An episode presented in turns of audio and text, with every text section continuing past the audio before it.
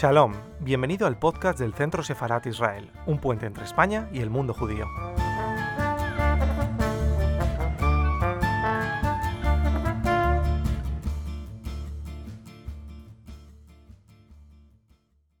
Hola, buenas tardes, buenas tardes a nuestros amigos que siguen el canal de YouTube del Centro Sefarat Israel, una institución del Ministerio de Exteriores, Comunidad de Madrid y Ayuntamiento de Madrid y tenemos hoy con nosotros a Mónica Gustova, es una escritora checa que además es especialista en literatura centroeuropea, traductora, en fin, es una ensayista además con, con unos libros muy interesantes en los que indaga sobre la memoria actual europea y sobre todo con un especial cuidado en los temas de mujer.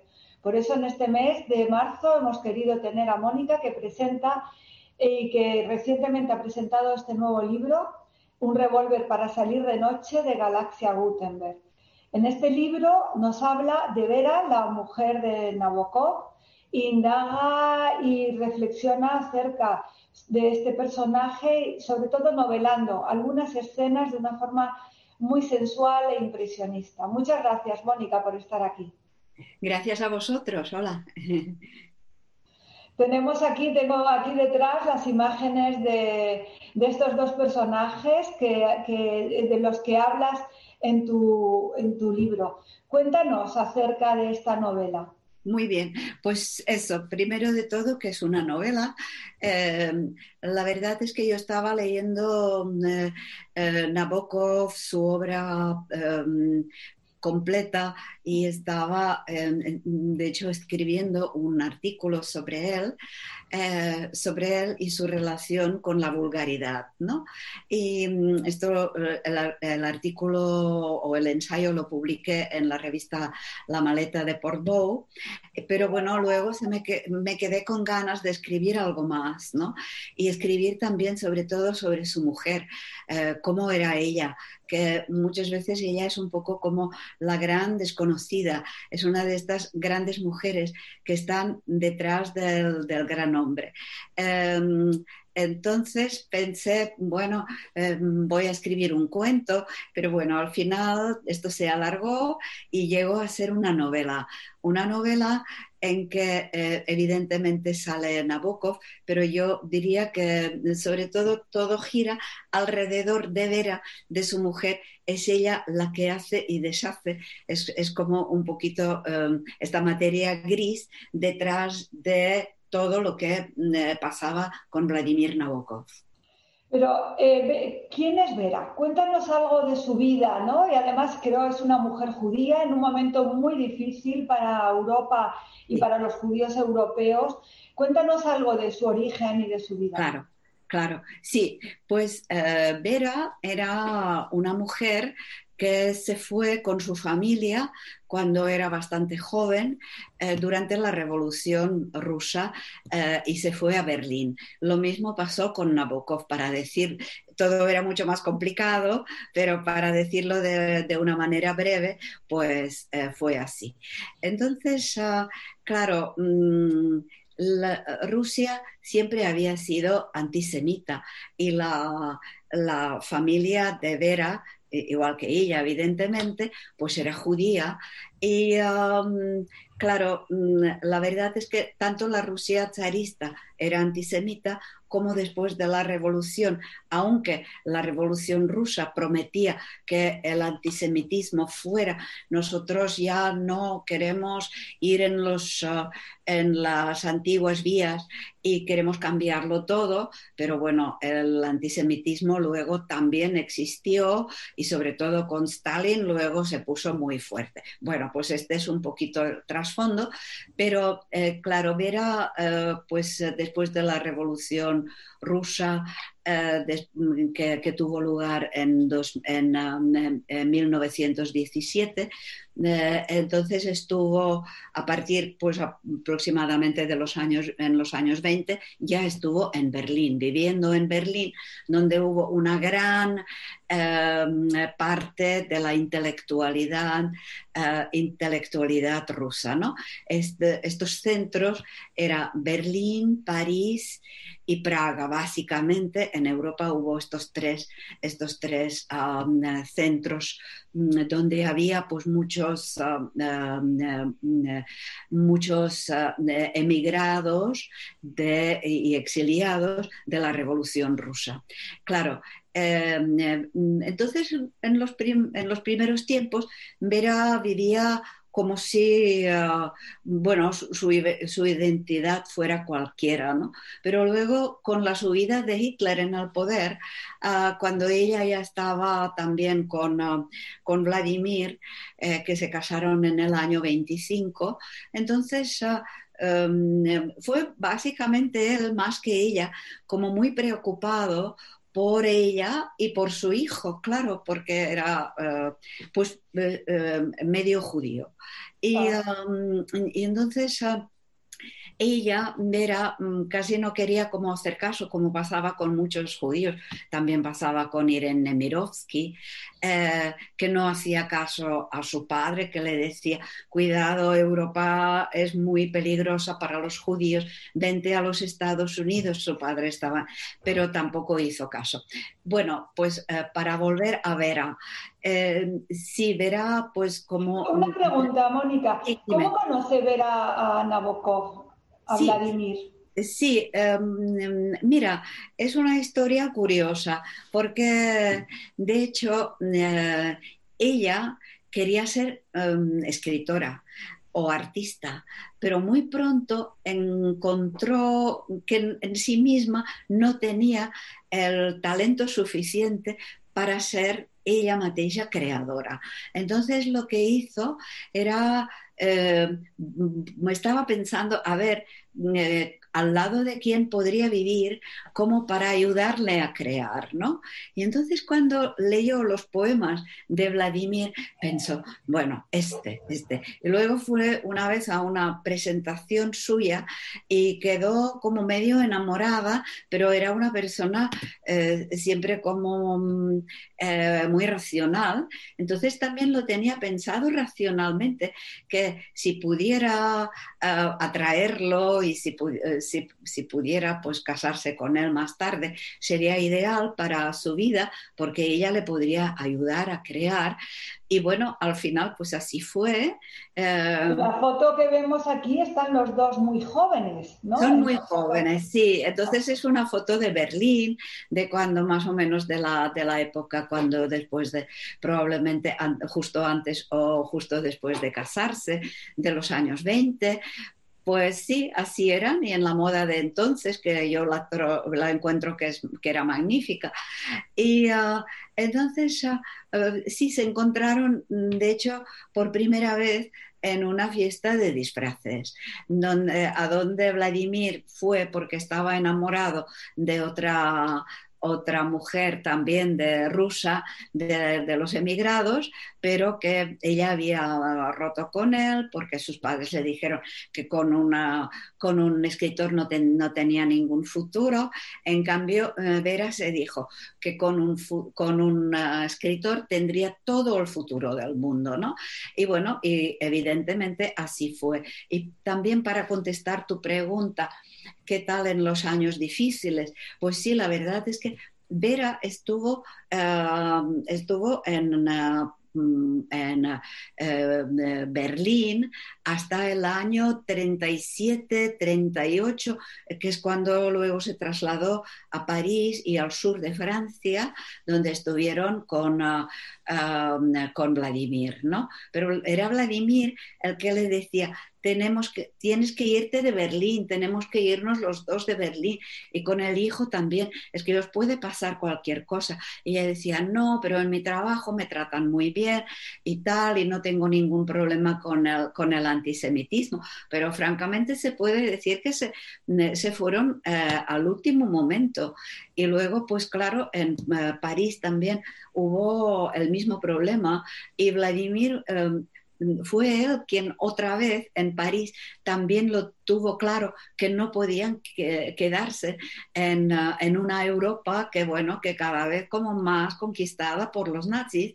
Y um, entonces, ah, entonces se fueron, de hecho, con el último barco que, eh, que partía de, Europa eh, hacia los Estados Unidos. No tenían mucho dinero, no tenían nada, pero bueno, había como distintos mecenas que les ayudaron, que les prestaron dinero, también les hicieron un, un precio especial para, para Nabokov porque era hijo de, eh, de, de un político muy conocido en aquella época en Rusia. Y entonces por todas esas, uh, por todas esas cosas pudieron realmente huir en el último momento de los nazis y, luego uh, Nabokov cuenta en su correspondencia y también en sus memorias de que uh, las cosas que él dejó en uh, París para, que se um, eh, se las guardaran en la misma casa donde él vivió y, además en la casa donde dejó eh, con un amigo sus, cosas, algunos de sus escritos y algunas, uh, una parte de la colección de las mariposas, etcétera, etcétera, pues las dos casas fueron bombardeadas por los nazis, ¿no? O sea que eh, realmente tanto sus cosas se perdieron eh, bastante, una parte se, se, pudo recuperar, pero también la casa donde vivía con Vera fue bombardeada en el año 40-41. O sea que, claro, si ellos se hubieran quedado en, en, París, pues hubieran, si a Vera no se la hubieran eh, llevado al campo de concentración, que es lo más seguro que hubiera pasado, que es lo que le pasó. A ella, a ella y a su hijo, claro a su hijo, evidentemente. Era judío, de madre judía. De madre. Exactamente, exactamente. Y esto, uh, esto Vladimir lo tenía muy, muy claro. Entonces fue él el motor que llevó a, uh, el resto de su familia uh, fuera del país y menos mal, porque claro, ya sabemos lo que le pasó a Irene Nemirovsky, que bueno, que, que, que, en el año 41 se la llevaron a, a Auschwitz y, y, allí pereció como bastante pronto, ¿no? Pues lo mismo le... Probablemente... ¿Cuál es el papel de, de, de ella, de Vera, con, en relación a la obra literaria de, de Vladimir? Sí, uh, pues muy importante, porque la verdad es que Vladimir, eh, ella supo reconocer su gran talento, ¿no? Desde el principio ella sabía que el talento estaba allí con Vladimir. Um, pero uh, Vladimir era una persona, como sabemos, por sus cartas, la primera correspondencia que mantuvo con, con Vera, que era una persona que, por ejemplo, en todo el verano, dos o tres meses, pues era capaz de escribir un cuento que mm, era precioso y él lo sabía, pero solo un cuento. Y entonces Vera pensaba, no, no esto no puede ser, no puede ser que el talento se pierda en que eh, mi marido esté jugando a tenis, que esté paseando y mirándose a las chicas, porque le gustaban mucho las mujeres guapas, hay que decirlo todo. Y um, entonces bueno, fue ella que poquito a poco y con muchísima mano izquierda eh, lo llevaba por el camino recto, ¿no? Eh, era eh, recto desde su punto de vista. O sea que le, le, llevaba a escribir, a escribir, escribir más. Y cada vez lo apartaba un poco más de la poesía y también de los cuentos y le llevaba para escribir más novelas, ¿no? porque ella creía mucho en las novelas, eh, sabía que las novelas se vendían mucho más eh, que los poemas y los cuentos y sabía que si quería de su marido eh, convertirlo en, en, un escritor conocido, entonces que tendría que... Um, que, que convertirlo en un uh, escritor básicamente de novelas, ¿no? Y, y, así como poco a poco le llevaba eh, por este camino y cuando llegaron a los Estados Unidos, ella le dijo, bueno, ahora tú eres un escritor americano, nada del ruso, y él lo pas pasaba muy mal, podemos hablar más tarde más de este tema si quieres. Sí, me parece muy interesante su relación con la obra, pero además era lectora de, de, lo que el, eh, Vladimir escribía, o sea, además de esta función, digamos, que tú has descrito, además que describes muy bien en el libro, de impulsora, de gestión de, de su entorno, es también parte de la obra, lee, aconseja.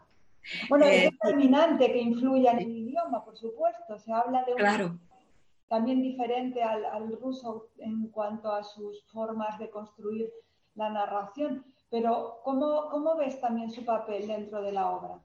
Su papel era importantísimo, porque la verdad es que ella, tal como había querido, em, lo que se había propuesto de jovencita, de estar al lado de, un gran creador y más o menos ayudarle a crear, pues es, es un poco lo que ella hacía, porque Em, ella estaba allí, em, estaba a, su lado y eh, eh, lo que escribía él cada día por la noche, ella lo leía, lo leía en voz alta y entonces se veían em, cuándo había, dónde había algún fallo, qué es lo que se necesitaba hacer. Entonces él al día siguiente lo corregía, ¿no? O sea que ella era una persona que, em, que estaba como muy, muy íntimamente trabajando con él. También en las traducciones. Cuando él empezó a tener como traducciones a otros idiomas, ella como mm, igual que él, los dos eran como muy, muy dotados por los idiomas extranjeros. Entonces le ayudaba incluso con las traducciones para saber cuál era, para realmente darse cuenta de eh, cuál de las palabras sería la más adecuada, poner esta, esta frase no funcionaba. Bueno, todo, todo, todo. Además, ella también eh, buscaba a los mejores traductores. Eh, ella llevaba la correspondencia con los editores. ella buscaba cuál de los editores sería como el más adecuado para la obra de Nabokov, en qué editorial, en qué manos podía, ser, podía eh, él triunfar mejor, ¿no? O sea que también le hacía como agente, de agente literaria, ¿no? Sí, o sea que le hacía... ¿Perdón? No, que se ve una influencia impresionante en la gestión de la obra. Muy interesante. Tú de eso lo cuentas muy bien en la novela. Tú has elegido algunos momentos. Yo he sentido una novela que fluye de una manera especial, es como, como un viento sobre la vida de, de, los Nabokov, en la que hay varios elementos, varios, eliges varios momentos. ¿Puedes hablarnos de esos momentos que has elegido? Claro, claro. Em, eh, yo elegí evidentemente un poquito también en función en lo que a mí eh, personalmente me interesaba, ¿no? Porque claro, yo empecé a interesarme eh, por la vida de tanto Nabokov como Vera, porque eran refugiados, eran exiliados, que también es mi condición, ¿no? Yo me, o sea que yo me fui de Praga con mis padres, como una niña de 16 años, Em, eh, primero a los Estados Unidos, primero a través de la India a los Estados Unidos. Allí viví unos cinco o seis años y luego me vine a España, ¿no? Entonces, em, en cada lugar tuve que aprender em, el idioma y, para funcionar de manera normal, pues tuve que aprender el idioma también, cómo escribirlo, cómo tenerlo perfeccionado, ¿no? Entonces, esto es lo que también, esta dificultad y este desafío, reto, me, interesó también en Nabokov, porque, em, eh, porque claro, sabía que Nabokov lo llevaba ah, mm, también como un reto dificilísimo, ¿no? Porque claro, él además escribía unos libros que eran, vamos, como muy barrocos, muy trabajados, eh, con muchísimas metáforas. Las metáforas son muy difíciles de traducir a otros idiomas. Entonces, eh, ¿cómo lo hacía? Y, mm, bueno, era algo eh, como mm, me di cuenta que era como extremadamente difícil. Y esta eh, a esto llego, que esta era una de las escenas, ¿no? O sea que hay, hay muchas, mm, a mí me gusta en las novelas, em, digamos, como contar poco eh, por boca mía, pero contar mucho más por, directamente a, través de los protagonistas. Y esto se consigue creando escenas, ¿no? Es lo que yo hago. Entonces, bueno, la primera escena em, eh, liga a lo que luego tenemos en la, al final de la novela, que es cuando la pareja vivía en Suiza, en Montreux, donde era como la última etapa de su vida, donde Nabokov no era muy feliz, pero em, Vera pensaba que desde el punto de vista creativo era un, sitio muy tranquilo donde él podría crear muchísimo. ¿no?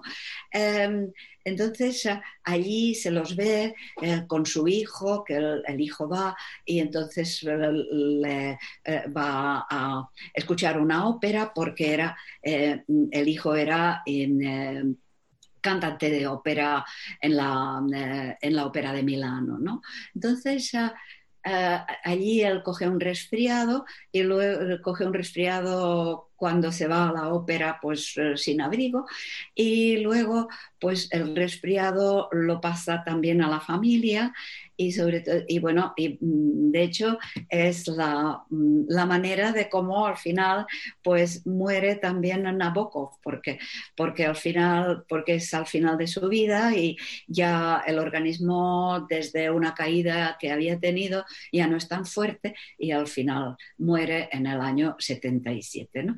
Entonces, a base de estas eh, escenas claves, eh, los voy retratando. Luego llega eh, también pues la manera de cómo se conocen y su manera de cómo, eh, cómo se van conociendo, cómo van... también, también aparece relaciones que ha tenido Nabokov con otras mujeres, que es también muy doloroso, claro, para ella, pero sin embargo continúa estando con él, a pesar de todo. Claro, hay un capítulo que está dedicado a uno de los grandes amores, posiblemente uno, el gran amor eh, de Nabokov, eh, y incluí a esta mujer porque, claro, era, era importante para Nabokov no solo en su vida, sino también en su obra, ¿no?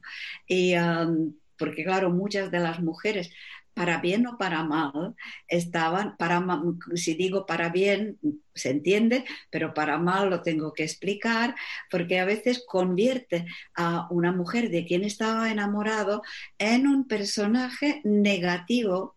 Em, él hacía esto muy a menudo y lo hacía pues para que nadie se enterara quién era esta mujer y sobre todo para que no se enterara Vera, ¿no? Para que no supiera quién era. Pero claro, Vera eh, lo tenía como si fuera su hijo, además de su marido. Y entonces. Hay una escena en la playa en la que la mujer está por allí y los ve, ¿no? Que es muy. ¿Perdón? Hay unas escenas en que la mujer está allí, ¿no? Y que hay una intuición, y hay como una tensión. Sí, yo hablo de una mujer cuando ella, eh, de hecho, va a, eh, a la Costa Azul em, eh, para, para eh, va a Cannes, que en aquella época no era una gran ciudad como ahora, era un pequeño pueblo eh, en los años 30 y entonces porque ve que em, Nabokov se está alejando de ella. Entonces esta Irina, que era también poeta, no muy buena, mm, según dice Nabokov, pero sin embargo una poeta que em, también era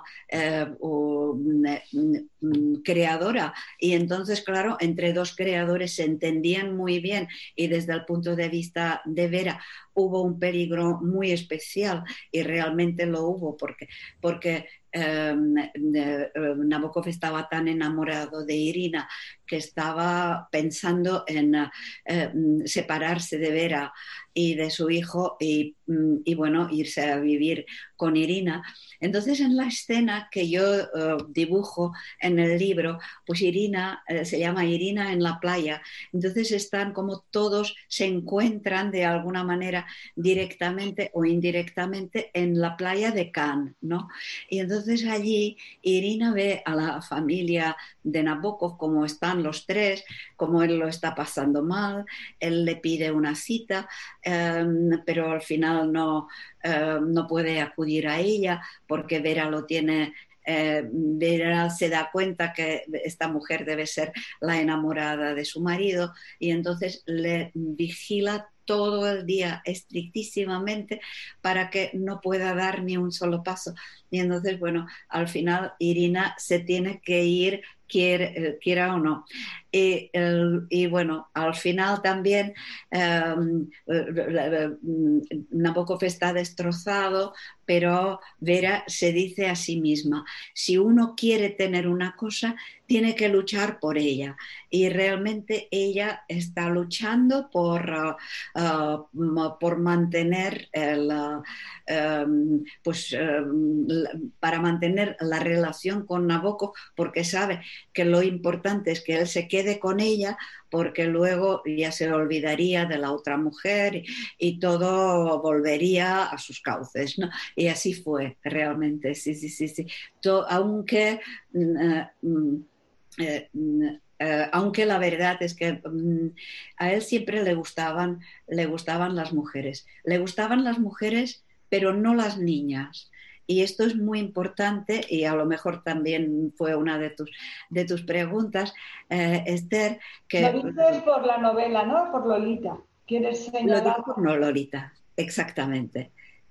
tal cual, em, que mm, a veces se hacían interpretaciones absolutamente erróneas, que a Nabokov le gustaban las niñas, pero en el fondo a Nabokov no le jamás le gustó ninguna niña. Le gustaban a chicas jóvenes cuando él también era joven. Le gustaban, le gustaban las jóvenes y las, eh, y las señoras cuando eran, cuando eran de buen ver. Eh, era así y hay que decirlo pero, pero nunca las niñas, nunca, nunca tenía esto. Eh, la, la, relación de un hombre. Parece ser que Lolita estaba basada en una historia que él leyó en un periódico, ¿no? Que es lo, que, lo que se suele decir en torno a ella. eso es cierto. Que la novela estaría mm, seguida, como dices tú, por Vera, que hay ahí una, una, una vigilancia literaria que, por parte de Vera, que, de alguna forma aceptó ese libro como parte de una obra literaria que cierra todo un trabajo. Aquí um, sí, todo esto es absolutamente cierto que has dicho y hay algo más. Yo escribí sobre esto en un artículo que publiqué en El País y, um, eh, y se llama, el artículo se llama um, Lolita Snabokov. Y entonces ah, allí hablo de una cosa que uh, a Nabokov le pasó con su tío. Y son, es una cosa que, que va... el artículo, recuerdo haberlo leído. Sí, sí, sí, sí, sí, sí. Ahí hay un trauma infantil. Cuéntanos un poco sobre Sí, sí.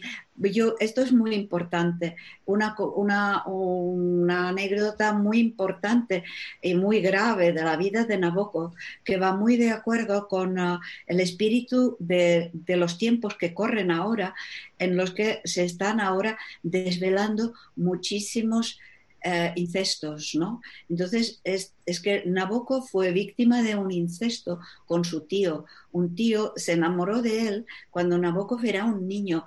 Esto, era, eh, esto pasaba mm, desde que Nabokov tenía nueve hasta sus más o menos 12 años, ¿no? Entonces, él retrata a Lolita con 12 años. Em, y entonces también como, como, el seductor de Lolita en, em, en, la novela, el tío de Nabokov también era una persona muy culta, una persona muy refinada, o sea que tenía mucho que ver con el, con el seductor que él describe en la, en la novela. Pero claro, Nabokov no es el seductor, Nabokov es la víctima, Nabokov, Nabokov es Lolita, a él le pasó, le pasó lo que le pasó a Lolita pero no con un seductor cualquiera, sino con un miembro de, su propia familia. O sea, que, o sea que era uno de estos incestos de los que se habla, de los que se habla tanto ahora y que muchas personas, e incluso personas muy conocidas, están ahora desvelando que fueron víctimas de ellos. Y hay toda una polémica en Francia en torno a todo esto. Exactamente. Realmente que además ha habido interpretaciones diferentes a lo largo del tiempo, pero ha sido terrible para las víctimas. Y es interesante esta aportación que nos presentas a Nabokov también como la víctima, ¿no? Aunque la novela empiece con, la palabra del, seductor, eh, nos da una visión mucho más eh, amplia del texto. Pues muy interesante, Mónica, y muy interesante lo que nos cuentas y muy interesante tu novela. No voy a desvelar el revólver para salir de noche, porque hablas de Mónica Gustova, un revólver para salir de noche. Y es interesante el título, pero mejor que nuestros espectadores lean la novela y puedan saber eh, a qué, qué es ese revólver para salir de noche. Creo que es una magnífica novela, es una todo lo que tiene que ver además con ese tiempo en Europa nos toca muy de cerca porque hay movimientos que parecen que están allí latentes ¿no? y, que, y que nos hablan muy, y nos explican muy bien nuestro tiempo. No sé si quieres, eh, estás trabajando más eh, en esa época, continúas con, con algún trabajo relacionado con, con este tiempo. Ahora voy a, um, ahora voy a publicar un libro de ensayo, es un pequeño libro que, eh, que, me ha pedido la editorial Báltica y que habla, mm, se llama um, La Bella extranjera. Um, mm, Praga, ciudad del desarraigo. Y entonces habla exactamente de esta época, habla básica, la verdad es que viene hasta nuestros días, pero hay un, especial énfasis en la primera mitad del siglo XX, en las, en las décadas 20 y 30 básicamente. Habla mucho de Kafka, habla de la Praga eh, multicultural, o sea que la Praga también judía, em, em, y cómo corría paralela allí la, la cultura judía con la cultura checa, qué, em, enlaces había, eh, qué relaciones había entre la una y la otra. Y luego también hablo de dos, mujeres de la cultura checa. Eh, una era Milena Jesenska, que era la, amiga de Kafka, eh, y la otra era una pintora que se llama Toyen. Entonces, estas dos mujeres a finales de los años 30 Em, escondían en sus casas a los intelectuales judíos para que no llegaran a las manos de los nazis. Y las dos les ayudaban a emigrar luego a otras ciudades, básicamente a Londres, y les buscaban pasaportes falsos y, cosas, cosas así, o sea que ayudaban a esto. O sea que eh, mi próximo libro también tiene el libro que tiene que aparecer ya pronto dentro de te invitamos a presentarlo con nosotros para nuestro canal de YouTube de Centro Sefarad Israel. Será estupendo. Muy muchísimas gracias, Mónica, por estar hoy con nosotros y presentar tu libro, que realmente a mí es un libro que me ha gustado muchísimo porque me ha hecho reflexionar en torno a la pareja, en torno a la relación del artista con, la persona que le acompaña ¿no? en, el desarrollo y lo importante que es también esa, esa presencia. Así que muchísimas gracias, Mónica. Muchas gracias a ti, Esther. Ha sido un placer.